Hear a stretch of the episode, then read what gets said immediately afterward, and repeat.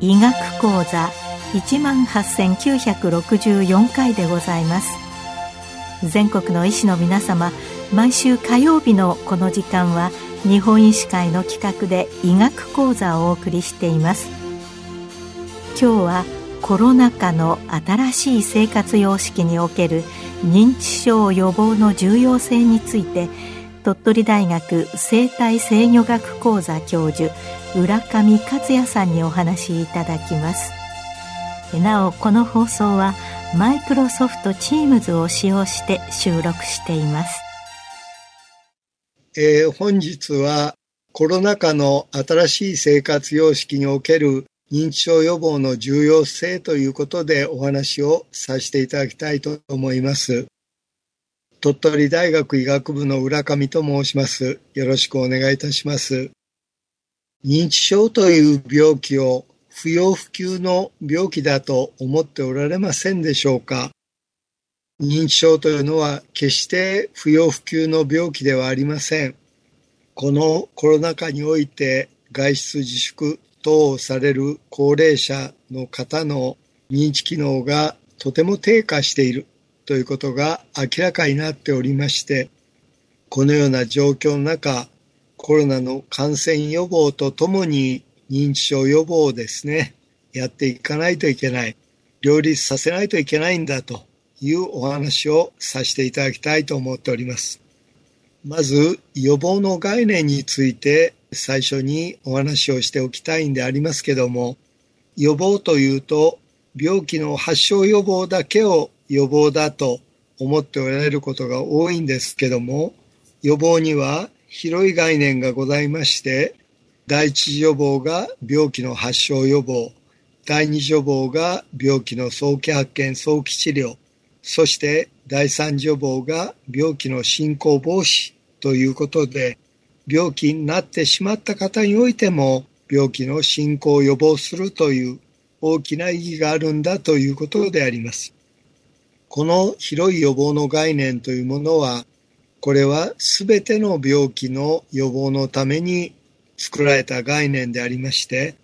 私は認知症においてもこの予防の概念を当てはめてしっかり対応していくべきだと考えております。ご存知のように日本では今認知症はどんどん増えてきております。2015年の時点ですでに520万人と言われております。これが2025年700万人に認知症の患者数は増えるであろうということが推計されております。このような中、2019年に認知症の強制と予防ということをテーマとした認知症施策推進大綱というものが安倍総理によって、報告されました。また、WHO もほぼ同じ時期に認知症と認知機能低下のリスク軽減のためのガイドラインというものを発表いたしました。これは認知症の問題というのは日本だけの問題ではなくて世界的な大きな課題であるということを示しております。世界レベルで見ますと認知症の方は3秒に1人の割合で発症してきていると言われ、この認知症予防というものが大変重要な今なすべき課題であるということが指摘されていたわけであります。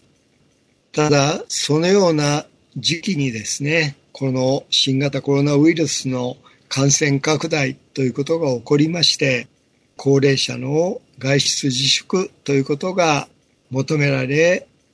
そのような状況に至っているわけであります。例えば、高齢者向けの地域での取り組みが中止になる、介護保険を利用したデイサービス等の提供が中止になる、あるいは施設からの外出禁止、また家族の面会者で医療機関の受診控え等々が起こり、健康な高齢者の認知機能低下、あるいは認知症の方のさらなる認知機能の悪化ということが認められてきたわけであります。私ども日本認知症予防学会という私が代表理事を務めております学会でありますが、早急にアンケート調査を行いました。その結果、一次予防、二次予防、三次予防、すべてのレベルの予防において認知機能の悪化が認められたという結果が得られました。そのようなことから、このような外出自粛による認知機能の悪化に対して我々は対策を打っていかないといけないというふうに考えたところであります。一方で、ウィズコロナの新しい生活様式というのは人との間隔をできるだけ2メーター空けましょう。いわゆるソーシャルディスタンスを取りましょうということですね。また、会話はできるだけ控えめにしましょう。買い物なども外出をできるだけ控え、通販などを利用しましょう。また、対面は控えオンラインで行いましょうというようなことであります。高齢者においては2メーター離れて会話をするというのはとても至難の技であります。もともと聴力が低下しておられる方が2メーターも離れたら会話が成り立ちません。いろんな方との会話というのが認知症の予防にいいですよと言われてきたわけでありますけども、そういったことをできるだけ控えるように、そしてまた外出の機会を増やしましょうということも認知症予防では我々よく言ってきたことなんでありますけども、このようなウィズコロナの新しい生活様式というのは確かにコロナの感染予防にはとてもいい方法でありますけども、認知症予防の視点から見ると、とっても悪い生活様式ということが言えるわけなんですね。ただ、このような相反する生活様式ではありますけども、コロナに感染しては困りますので、私どもはいかにしてコロナの感染予防と認知症の予防を両立させるかということを考え、そして対策を打っていかないといけないと思います。では、認知症予防についてでありますけども、認知症予防についてはまだまだエビデンスが乏しいというご意見が多くあります。確かに認知症予防というのはエビデンスがこれまで少なかった分野でありますけども、近年は随分認知症予防についてのエビデンスが出てまいりました。代表的なものとしましては、2017年に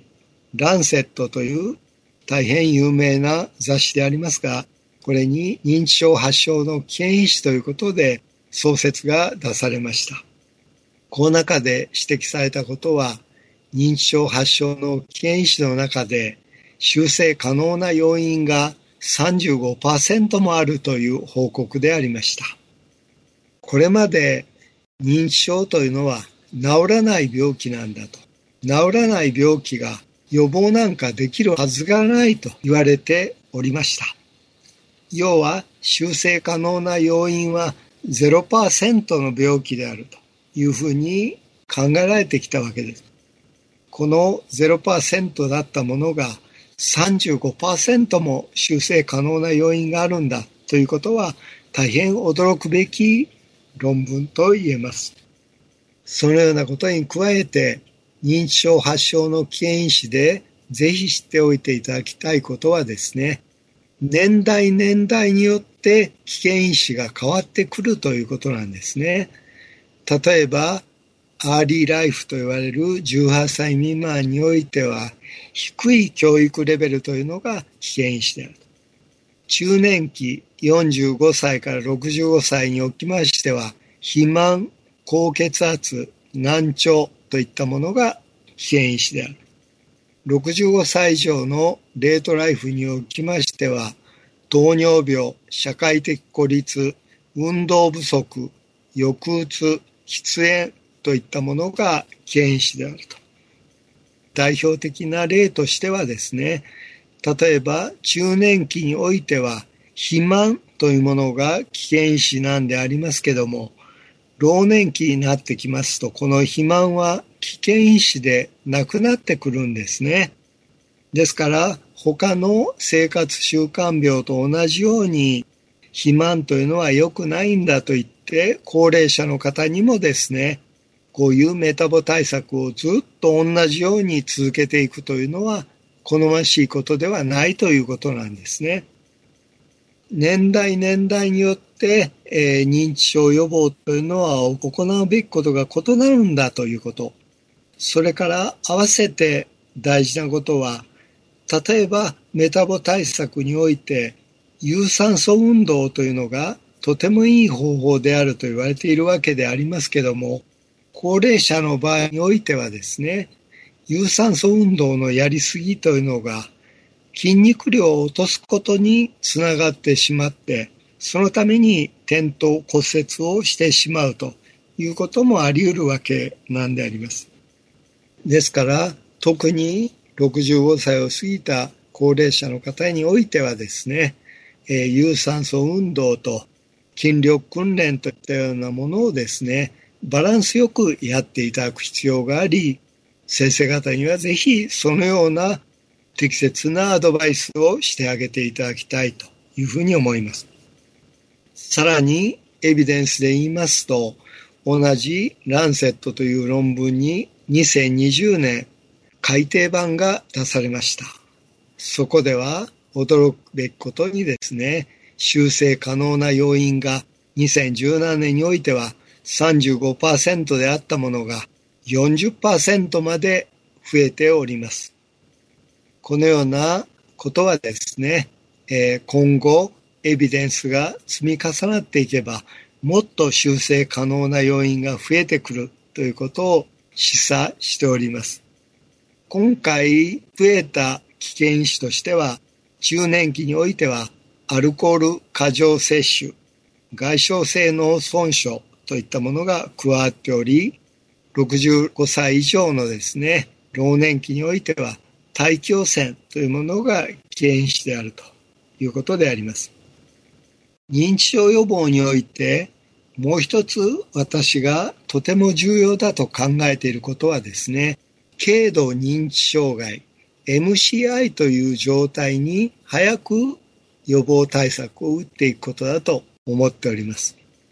軽度認知障害 MCI というのは正常と認知症の移行状態を表す概念でありまして、ひとたび認知症になってしまうと残念ながら元へ戻すことはできませんが、MCI という状態はまだリバーシブルな科学的な状態でありまして、うまくこのレベルで予防対策を打てば正常に復帰したり、MCI にとどまっておくことができると考えられております。私どもは平成16年から鳥取県の琴浦町というところでこの MCI レベルの方を早く見つけて予防教室に通っていただき認知症予防していくという取り組みをやってまいりました。そのような中で MCI レベルの方に予防的アプローチを行うと認知機能の悪化が防げ、そして要介護認定を受けられる方が減少してくるんだということを示してまいりました。ただ、科学的に十分なエビデンスとは言えなかったオープンスタディのような形の実践活動であったためにですね、鳥取方式認知症予防プログラムの開発研究というタイトルのもとにですね、鳥取県と日本財団さんに研究費をいただき、鳥取県の法規庁さんにですね、フィールドとしてご参加いただき、エビデンス、科学的なエビデンスを出すことにいたしました。研究内容としては、MCI レベルの方を136名リクルートいたしまして、これらの方をですね、前半介入群、後半介入群ということで、ランダムに振り分けまして、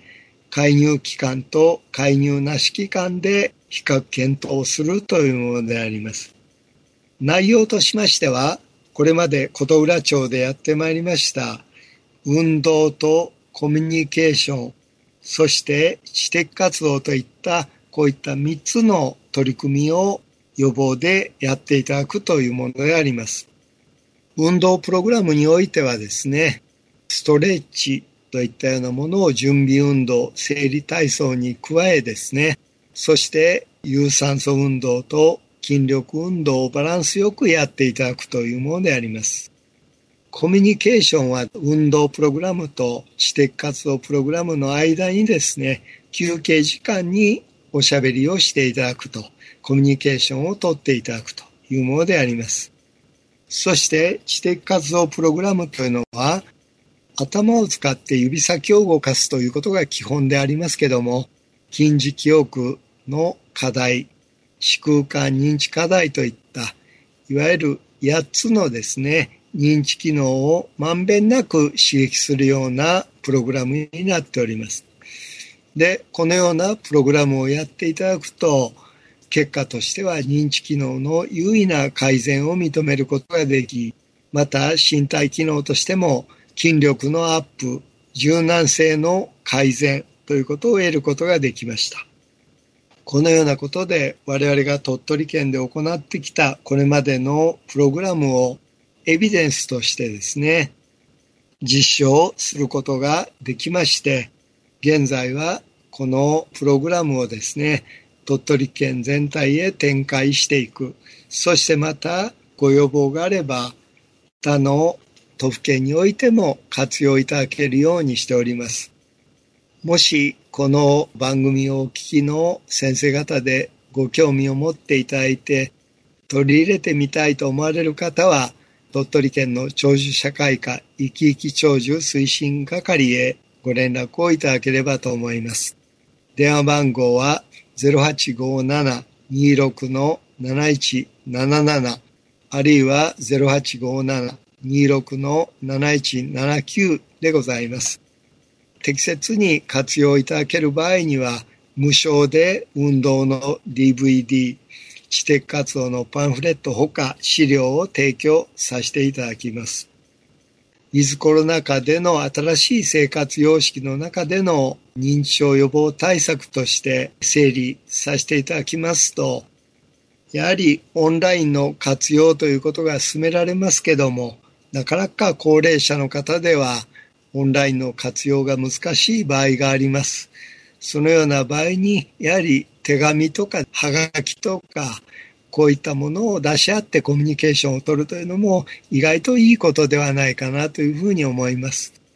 また、先ほどお話したような運動や知的活動、こういったものをぜひご自宅でも取り入れていただく。また、そうは言ってもですね、感染予防をしながら皆さんが集まっていただいて、えー、教室を行うようなアプローチもですね、行っていただくのがいいんではないかと思います。本日お話しできることには限りがありますので、第10回日本認知症予防学会学術集会というものを6月24日から26日までパシーコ横浜ノースで開催をいたします。これはハイブリッド形式でございますので、現地へお越しいただける方は現地へ、現地へお越しいただけない方におかれましては、ウェブで、あるいはライブのみならず、後ほどオンデマンドでも聞いていただくことができますので、ご興味を持っていただける方がございましたら、ぜひ認知症予防に関する最新情報が報告されますので、ご参加いただければと思います。詳しいことは、日本認知症予防学会のホームページ、あるいは第10回日本認知症予防学会学習会のホームページへ、えアクセスしていただければ、情報がわかりますので、え参考にしていただけたらと思います。また、私、最近ですね、科学的に正しい認知症予防という著書を出版させていただきました。エビデンスに基づいた予防というものをですね、一般の方に分かりやすく書いておりますので、また先生方がご指導なさる場合の参考にしていただければありがたく思います。ということで本日の私のお話を終わりにさせていただきたいと思います。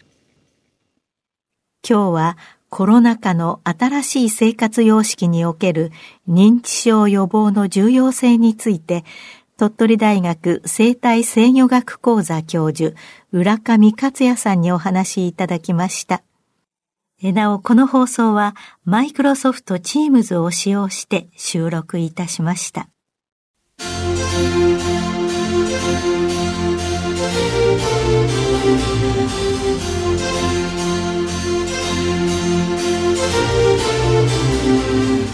それではこれで日本医師会の企画でお送りいたしました医学講座を終わります。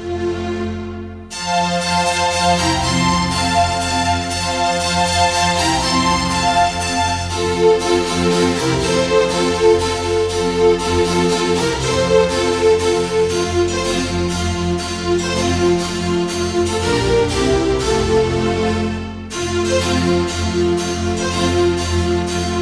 you.